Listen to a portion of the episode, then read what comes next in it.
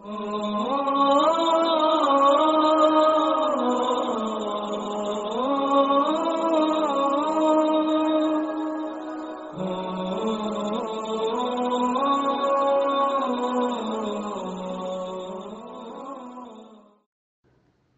16 A Ablunção. Assalamu alaikum, pessoal. Nesse áudio eu vou falar um pouquinho sobre a ablunção. Mas antes disso, eu é, tenho uma, uma pergunta que me fizeram, que pode ser também a dúvida de outras pessoas. A pergunta era o seguinte: o horário da oração do meio-dia na minha cidade começa meio-dia e 17. Quer dizer que nesse exato momento eu tenho que parar tudo e fazer a oração? A resposta é não. Veja só. Aquele horário que consta lá no Muslim Pro significa que o horário da oração iniciou exatamente naquele horário. E ela pode ser feita até antes do início da próxima oração. Ou seja, iniciaria a oração próximo do meio-dia, né, meio-dia de 15, meio-dia 17, e iria até a metade da tarde. Seria lá pelas três, três e pouquinho, mais ou menos, depende da cidade, né? Não precisa ser exatamente naquele horário. Ou seja, deu, por exemplo, meio-dia e 17, para tudo e tem que fazer oração nesse horário? Não. Você pode fazer oração, por exemplo, meio-dia meio e meia, uma hora, não tem problema. Desde que seja antes da, da próxima oração. Vamos falar agora, pessoal, sobre, sobre a abunção, realmente, tá? Veja só, antes de fazer a oração, a pessoa deve estar em boa forma, né? deve estar purificada. Imagina, por exemplo, que você está se encontrando com uma pessoa importante, uma rainha, por exemplo. Antes você vai tomar um banho, você vai colocar uma boa roupa, você vai se arrumar, né? Para falar com Deus é a mesma coisa. Você tem que estar purificado, você tem que estar é, limpo, né?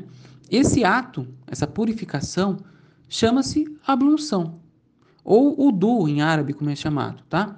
Mas a, essa é a ablução que a gente faz, é uma purificação antes da gente conseguir falar com Deus. E ela se realiza é, seguindo um passo a passo. Vamos lá então. Primeiro passo, pessoal, ter a intenção de se, de se purificar para adorar a Deus. Então a pessoa ela tem aquela intenção na cabeça, fala em nome de Deus e pronto. Segundo passo, Lavar as mãos até o pulso três vezes, iniciando pelo lado direito e depois pelo lado esquerdo. Terceiro, lavar a boca com água três vezes. Você pega a água, joga na boca e coloca para fora. Quarto, lavar o nariz aspirando a água três vezes também. Cinco, lavar o rosto três vezes com as duas mãos indo desde a testa até o queixo e de uma orelha à outra orelha, lavando o rosto inteiro, então. Sexto, lavar o braço direito três vezes até o cotovelo e depois fazer o mesmo com o braço esquerdo. Sétimo, passar a mão úmida sobre a cabeça. A mão está molhada, né? Passa sobre a cabeça. Oitavo, limpar a parte interior da orelha com o dedo indicador e a parte externa com os polegares.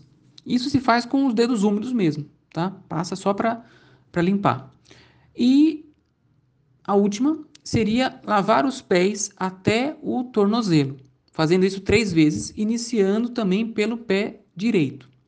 Pode-se colocar uma meia e passar a mão úmida sobre os pés. É válido também. Esse ritual, pessoal, se chama-se ablução, tá? E aí a pessoa ela está purificada e pronta para iniciar a oração. E vamos lá, por quanto tempo que a ablução é válida?